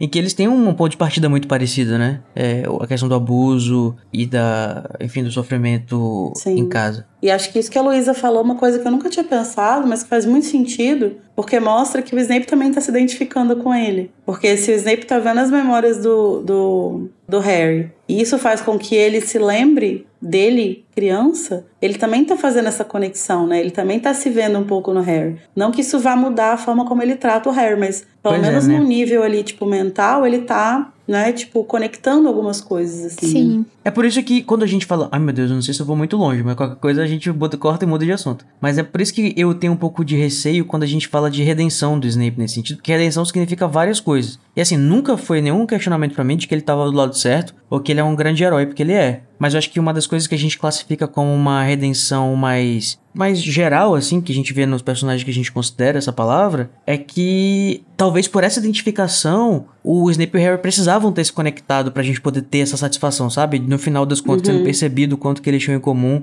e se perdoado, entre aspas. A gente não sabe se isso aconteceu postumamente, né, com, com o com retrato o do Snape, quadro, alguma né, coisa de assim. repente. É, porque isso faria até mais sentido, faria com que fizesse mais sentido a coisa do Harry dar o nome do Snape pro filho, né? Uhum, E, sim. tipo assim, fechando esse ciclo, né? É, mas de fato, assim, é uma coisa que, assim, pela posição que o Snape tá, ele não tem como fazer aqui, e eu acho que aqui ele ainda nem quer fazer, nem nada do tipo. Mas é, essa Ele conexão. tá se aproximando, né, talvez agora. É, essa, essa conexão, essa aproximação maior, ela só poderia acontecer com o fim da guerra. E o fim da guerra ele tá morto, né? Então, Olha que interessante que a aproximação tanto do Snape com o Harry nesse sentido mais de, de origens e do Harry para o Snape, quando ele vai ver as, me- as memórias do, do Snape e se identificar com o Snape, é, vai acontecer numa aula sobre fechar a mente, né? nossa, sim, verdade. Uma coisa também que ficou muito. Que, me entregou bastante durante esse capítulo é mais sobre uma questão narrativa também. Que eu acho que deve ser só por questões narrativas, a não ser que vocês consigam passar um pano aqui pra mim. De por que, que o Harry viu o Snape em terceira pessoa. Se quando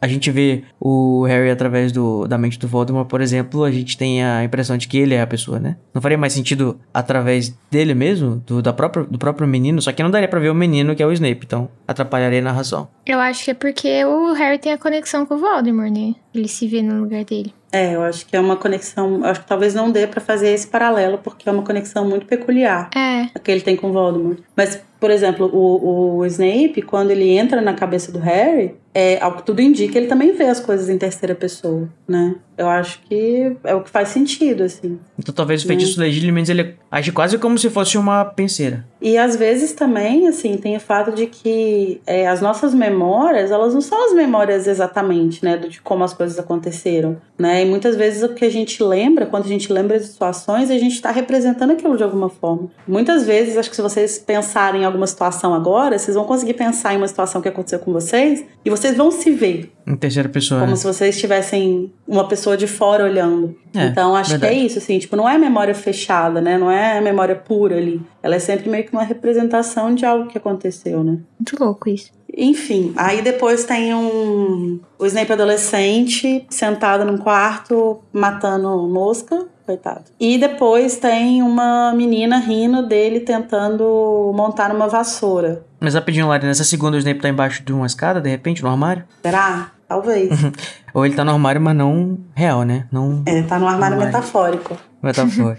e a terceira é da vassoura, né? da vassoura. Sim. Essa aí, Que controvérsia. Quando a gente estava montando a pauta, né, a Luísa até se perguntou se seria talvez essa menina rindo, se seria a Lily. E eu acho que não, porque eu acho que assim, hum, eu acho que não faz sentido com a construção da personagem da Lily ela É. ser alguém que riria do Snape nesse momento, assim, porque se eles estão aprendendo a, a montar vassoura, eles estão tipo no primeiro ano. Então ela ainda é muito próxima dele, né? Acho que não faria sentido isso. E eu acho também que, tipo assim, além de não fazer sentido com a, a Lily, é, isso aqui é meio que a construção do Snape, né? E se a gente pensar que isso aqui é, é um dos momentos em que o Harry e o Snape se conectam e se identificam, é, isso aqui é uma, é, faz parte da construção do Snape como um outsider, né? Como uma, um menino que, tipo, é chacota da escola, que as pessoas riem dele, que, tipo, zoam ele e tal. Então é, é uma coisa pro, pro Harry se conectar, assim, né? É, e eu acho que talvez se fosse a Lily, pode ser também que a narração falasse que a menina é ruiva, talvez. Não, não- Sim, eu é. acho que o Harry reconheceria. É, também. É, o Harry reconheceria. Eu acho que. E, e é muito importante que o Harry não veja a Lily ainda nas memórias do Sim, Snape, sim. entendeu?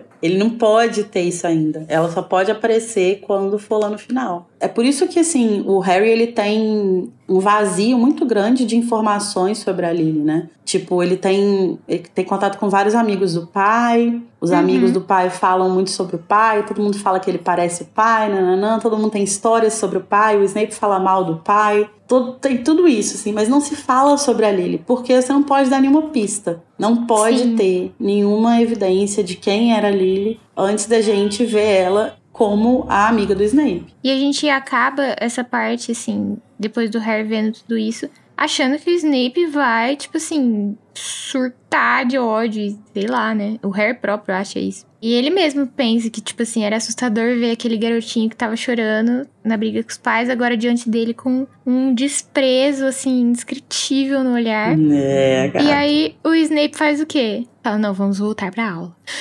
Uhum. Ele deve ter pensado assim: relaxa, daqui a pouco eu vou usar o Obliviate. Só que aconteceu lá o barraco da Umbridge e ele esqueceu. E é muito interessante também, né? Uma coisa até que o Code apontou na, na pauta é que nessa cena a gente vê muito claramente como é que o Snape é, passou de ser uma vítima, né? Uhum. é, quando ele era criança, a uma pessoa que, que faz o oposto, né? Alguém que tá no, no lado oposto ali é, dessa relação de poder. Assim, É abusador que chama lá. e- Né? Ai, Pode eu falar. não tenho problemas com essa palavra.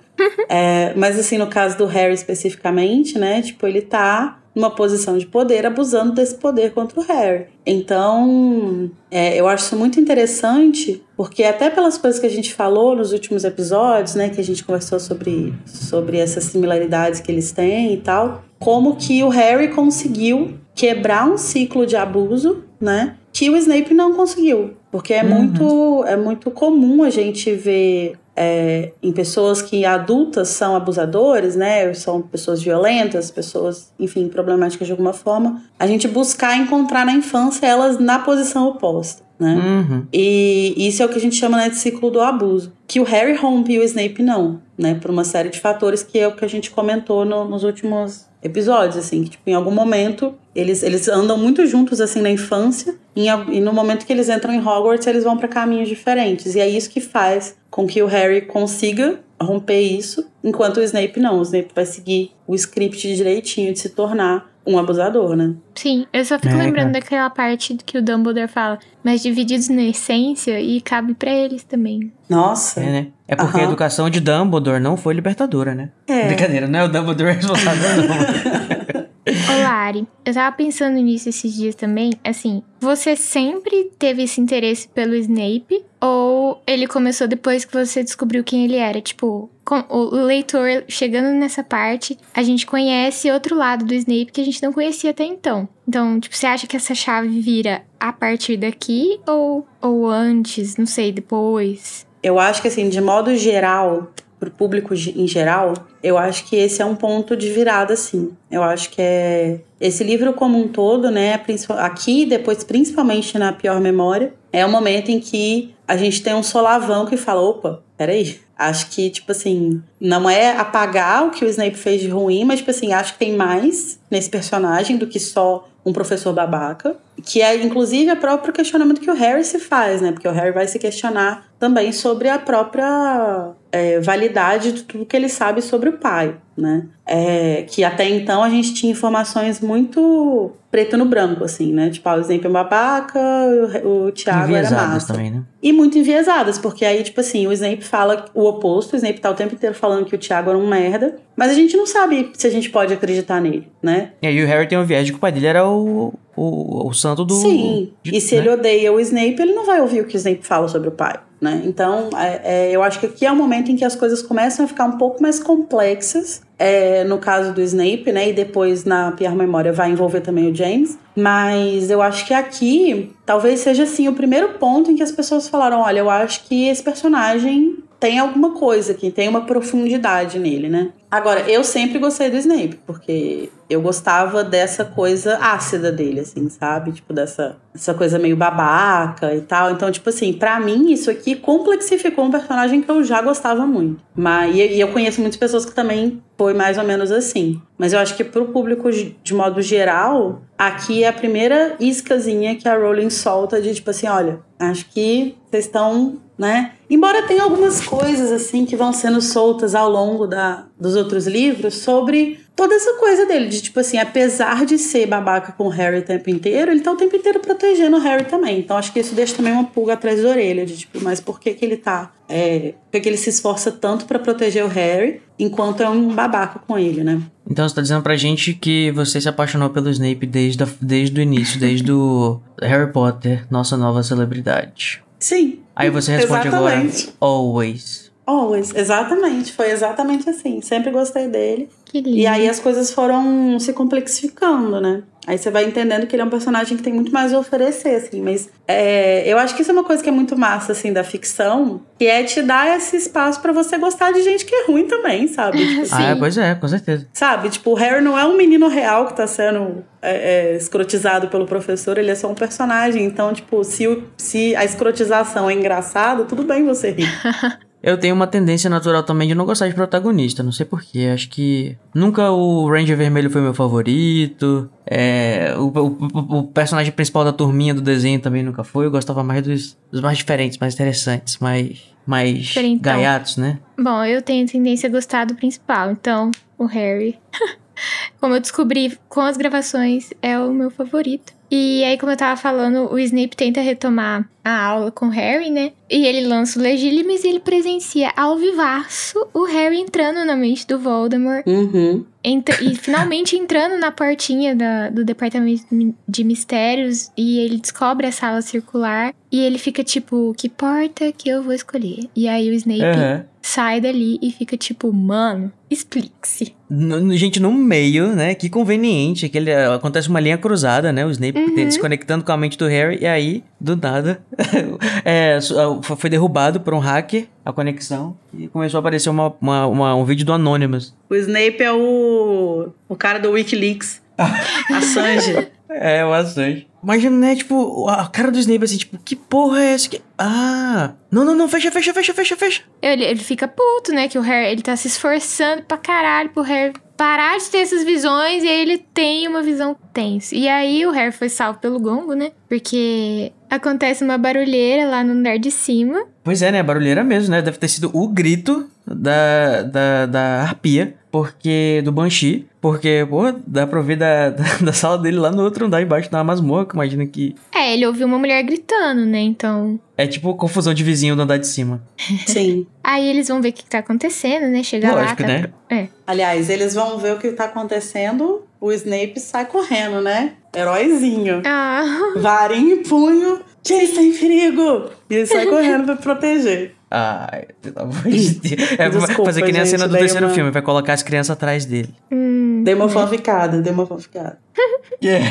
E aí tá rolando nada mais, nada menos que o maior barraco. E a professora Trilone tá desolada no saguão de entrada, com a garrafinha na mão e as malicuia na outra, tadinha. Ai, gente. Tadinha, né, gente? Eu acho que muita esse é, é um momento também que. Esse livro ele também começa a complexificar a Trelawney também um pouco, assim, né? Embora ela não seja nem de longe uma personagem tão complexa quanto o Snape. A satisfação da Lara de falar isso. Não, mas assim, apesar de, ela, eu acreditar até que ela teria muito material ali pra ser complexificada, mas na narrativa ela não é tanto, né? Mas eu acho que esse livro começa também a dar uma, uma, uma abertura maior, assim, né? Pra gente não só odiar ela como sendo a professora que faz previsão de morte do Harry, mas também como uma pessoa, né, cara? Tipo assim, porra, ela é uma pessoa que tá ali, né? Não é, ela um não é só uma professora. É, inclusive falando de previsão pro Harry, né? Eu, eu, eu amei que também tem uma sequenciazinha que a gente passou que mostra que todo mundo tava ajudando o Harry depois que ele foi punido pela Umbridge. Ai, a- essa cena é maravilhosa.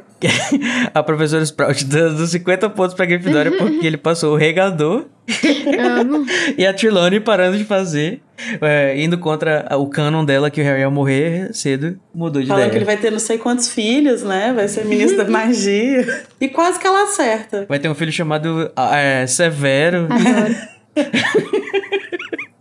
É, muito bom. Imagina, gente, se a, se a, a professora Sprout deu 50 pontos, acho que é 50, né? Pro Harry quando ele dá, o- quando ele dá o regador pra ela, imagina o Dumbledore, né? Acho que o, o Dumbledore dá 700. Ele fala: Bom, vamos encerrar a taça das casas por isso mesmo. Harry, pega aqui, é sua. A taça é da Grifinória, é sua. A taça do Harry. Mas voltando a, a, a, coita- a coitadinha da, da Trelawney, né? Humilhada na frente de todo mundo. E, e é legal que a, essa cena acontece no hall de entrada, né? Eu, tenho muito fixo essa, essa memória do filme, que também é muito boa essa cena, eu acho. É que acontece geralmente tudo no, lá no, no jardim, né? No No courtyard. pátio, né? No pátio, só que essa é dentro, lá na escadaria grande e tal, que... Pra gente poder escutar bem o casco, né, do, do centauro, que vai chegar daqui a pouco. E pra fazer sentido também com o Harry e o Snape ouvindo, Uhum. né? É. Ouvindo, Porque né? se fosse do lado de fora, dificilmente eles es- iam escutar lá debaixo da- das masmorras, né? E Aham. porque também a Amber tá expulsando a Trilone, né? Então, tipo, ela tá mandando ela pra É a fora saída, né? Pela, saída, é. Tipo, Sim. entrada e saída. E parece que as malas dela foram jogadas de qualquer jeito no chão. Acho que foi a Umbridge, inclusive, que deve ter providenciado que isso acontecesse. Sim, o Field que deve ter jogado. O É, eu vou até anotar aqui no meu caderninho que a sala do Snape fica logo embaixo do saguão. Parece irrelevante assim, né? Mas no, no RPG isso pode ser importante. E a McGonagall, né, que é, é quem vai chegar pra acolher a Trelawney, né? E eu acho muito muito foda isso, porque, putz, eu amo muito a McGonagall, gente. Ela é Ela perfeita. Entregou tudo, né, hoje. Ela é uma pessoa que ela tem milho- milhões de problemas com a Trelawney como, prof- como profissional, Uhum. né? É, não acredita que ela é, é vidente, não, não acredita na, no ensino de adivinhação, não gosta da, da Trelawney, mas ela tá ali vendo o quê? Uma colega da classe trabalhadora, Olha aí, Né? uma camarada. Sim. uma camarada, sendo expulsa, sendo humilhada pelo patrão. Jamais, jamais vai estar do lado dela. Perfeita. Exatamente. Perfeito. A humilhação realmente é muito desnecessária, né? Tipo, prende todo mundo, assim. É, e é a cara da Umbridge, né? querer fazer isso, fazer o showzinho dela, fazer a live de quinta-feira dela.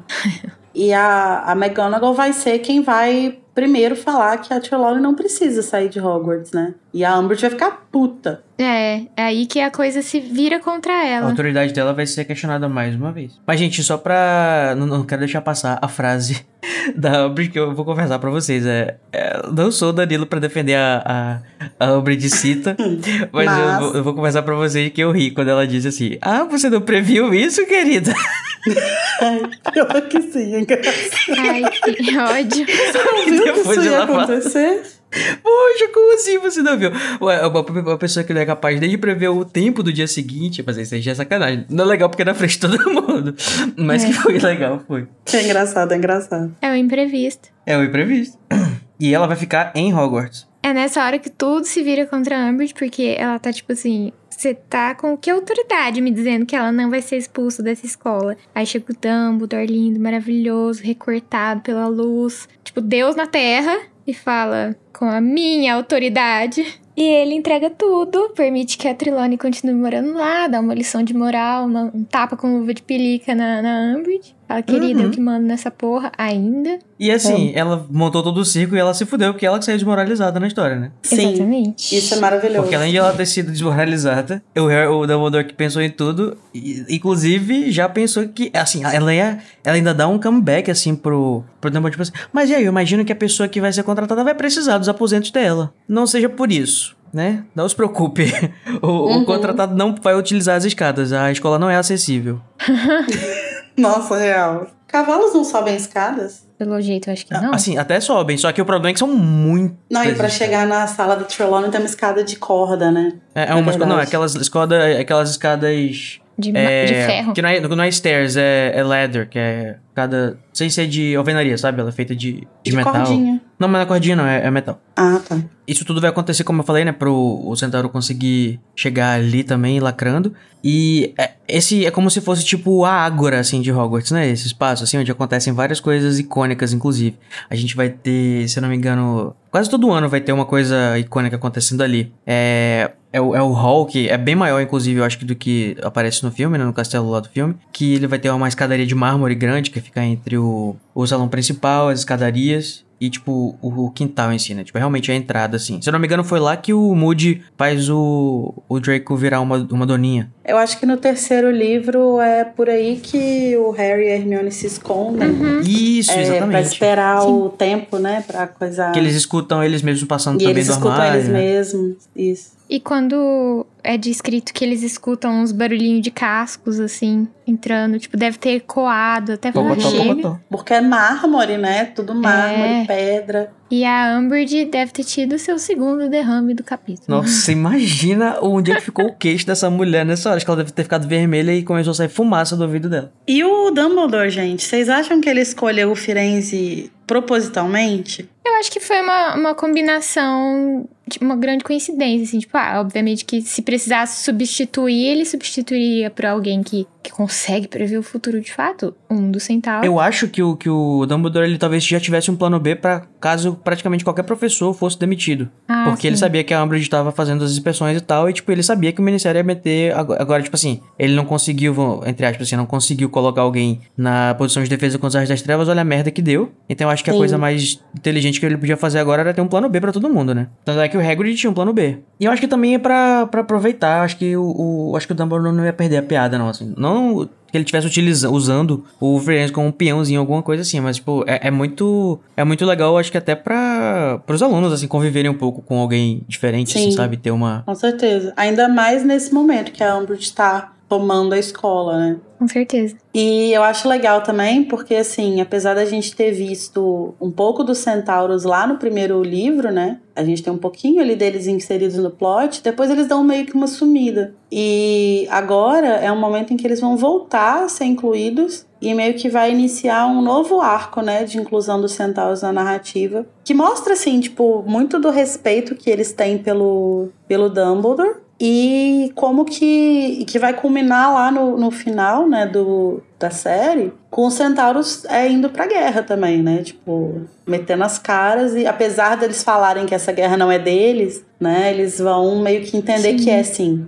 Uhum. Ah, inclusive eu queria ter um pouco mais da, da, da inclusão da, do, dos centauros, dos elfos, dos- das coisas na, na, na batalha final, sabe? Acho que eles são muito fundo. Mas a gente fala sobre isso no São final. mencionados. O que é o, o mas eu acho que a esse ponto os centauros ainda não acho que não devem ter tanto esse respeito e admiração pelo Dumbledore não. Se eu não me engano, acho que o Firenze, que inclusive é um outcast Exilado, proscrito, do, do- É. da, da tribo dele, que é quem tem, e acho que ele vai convencer os outros. Sim, sim. Aqui ele foi banido. Então ele, fa- ele até fala que ele não vai poder voltar pra, pra Floresta Proibida. Invocado, né? Como é que deve ser essa questão? Porque imagina, você bane o centauro da floresta, ele fica. Ele fica suscetível aos trouxas acharem ele.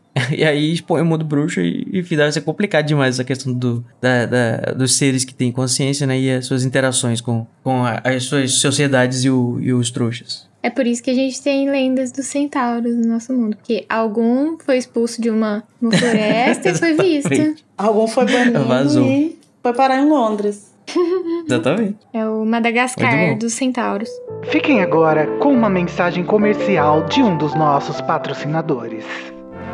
A minha namorada terminou comigo só porque eu disse que ela era quase tão inteligente quanto ela era bonita. O que eu fiz de errado? A garota que eu gosto e stalkeio às vezes me encara e rosna toda vez que me pego olhando pra ela. Será que ela é uma lobisomem ou ela só está interessada em mim mesmo? A minha ficante às vezes pede pra eu beijá-la nos mamilos. Será que ela vai me deixar pra ficar com garotas? Ai, meninos, não sabem de nada mesmo. Mas é por isso que a autora best-seller Hermione Granger está lançando seu novo hit, o aclamado Não É Tão Difícil. Um guia ilustrado, passo a passo, de como entender as garotas. Para você que tem dificuldade em encontrar coisas tão difíceis como o sentido de perguntar se eu tô gorda ou o clitóris. Se prepare para ter um confringo na sua mente e entender finalmente o motivo de ela ter se levantado para ir ao toalete naquele fatídico date e de nunca mais ter voltado ou respondido às suas corujas. Ou por que você levou aquele tapa na cara ao elogiar as coxas roliças e suculentas da sua colega de sala. Agora você já sabe o que dá para aquele seu amigo ou namorado que vive se queixando que não entende as mulheres. Ele vai continuar sem entender, é claro, mas pelo menos vai ficar lendo ou vendo as figurinhas do livro ao invés de te enchendo o saco.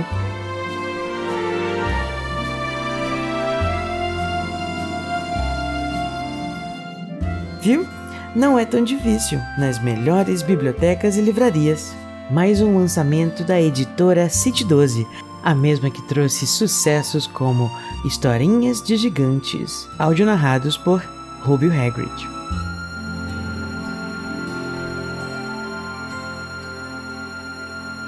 Essa foi uma mensagem de um dos nossos patrocinadores. Agora voltamos à programação normal. Bom, gente, então apoiem as lojinhas que estão nos patrocinando. Tá sendo muito legal ter elas aqui é, apoiando o nosso trabalho. A gente gosta e apoia muito os empreendimentos bruxos. E é por É isso, que isso. eles estão fazendo propaganda com a gente. Exatamente. A Lara, inclusive, foi a pessoa que experimentou a escolinha do Severo, né? Inclusive, é- vai até hoje. Sim, eu sou monitora lá agora. Olha aí, você pode ter aula com a Lara. E agora chegou o momento da gente pensar nas coisas ruins e tristes desse capítulo, que são bastante. O momento Avada Kedavra.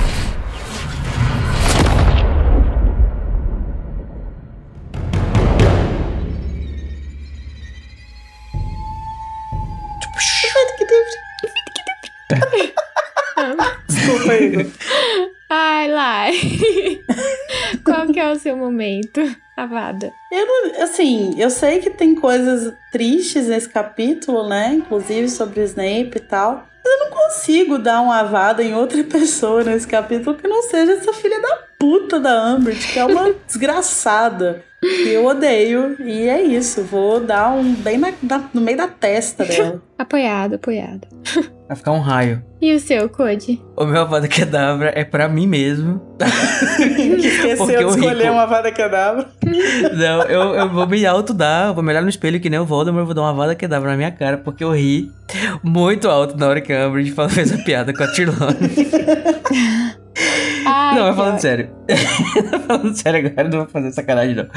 Eu acho que a coisa mais triste ou mais desoladora desse capítulo, pra mim, assim, além do óbvio, né, que é a questão da Umbridge, etc., é o Harry olhar pro Snape desse jeito e ver que, tipo, aquela frase, né? Ver que o menino que tava em, num canto, sofrendo, agora tá me olhando de, de, de cima, assim, como se. E de repente eu tô nessa posição, sabe? Acho que é. Ele é uma vítima da sociedade, Code. É. Não, exatamente, é para essa configuração, né? Tipo, do, do fato de que o Harry, assim, consegue sair do Sim. ciclo do abuso e o Severino ficou preso nele até Severino. o seu último. Meu Até bebê. o seu último respirar. E é muito isso, né? Eu acho que na nossa vida, é, é, isso é uma coisa que dá pra gente trazer muito pra nossa vida. Acho que o- a vida não é justa, o mundo não é justo e a gente precisa mesmo que as pessoas próximas ou as próprias pessoas que sofreram, às vezes tomem é, um pouco dessa. É, entendem, é, tipo, percebam que elas precisam fazer parte. Elas têm, que- elas têm que ter a sua história ditada por si mesmo, né? Para que nem sempre depende só Sim. delas. Mas é, é, se você não sai desse ciclo, você Sim. vai. Enfim, só vai ter sofrimento daí em diante. Acho que a gente precisa é, trabalhar para que a gente tenha uma sociedade equipada para tirar as pessoas desse ciclo, né? E para que elas mesmas possam enxergar que estão repetindo isso e possam é, também querer sair, né? Tá aí a importância da terapia, né? E por falar em terapia, o meu avada é quando o Harry tá todo triste lá e ele fala assim que ele vai guardar aquele assunto no fundo da cabeça dele, mas que o fundo da cabeça dele não é mais o lugar seguro que já foi no passado. E eu fico Uhum. tipo, ai, Harry, Dor. não sei como você se sente. Pois é, pesado, né?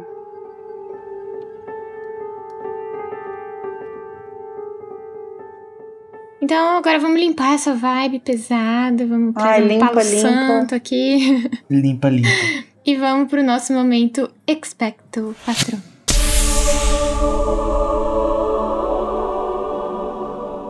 Code, qual que é o seu patrono? Bom, eu vou dar pra uma frase que eu acho que é uma das frases mais interessantes desse livro. A gente já falou sobre ela nesse episódio, que é o momento em que o Harry está putaço da vida com o Snape, dizendo que é o seu trabalho ficar sabendo o que, que os comensais fazem. E o Snape fala com todo, com, com todo orgulho: Yes, Potter. That is my job. Esse é o meu trabalho. Perfeito. E eu acho que é é isso. É, é muito bonito, é muito lacrante, é muito.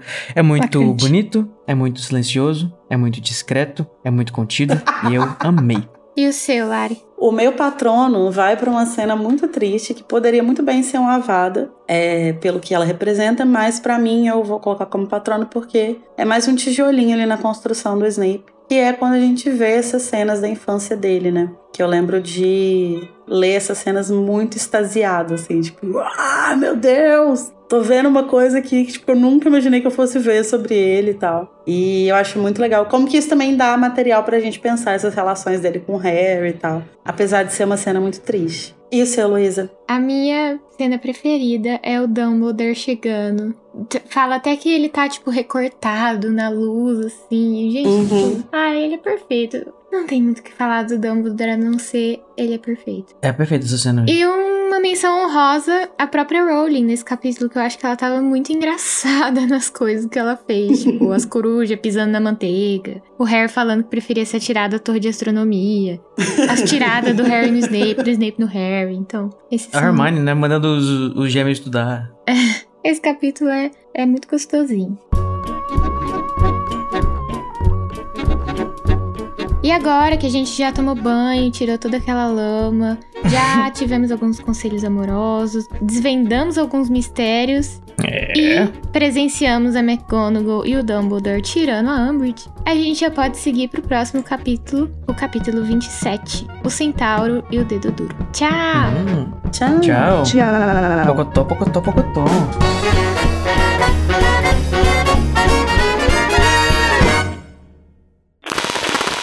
O dia vai chegar em que eu vou ser traduzida por algum desses humanos num Podcast. só meu, meu, meu. Muahahahahahahaha. Hahahahaha. Hahahahaha. Hahahahaha. Ah,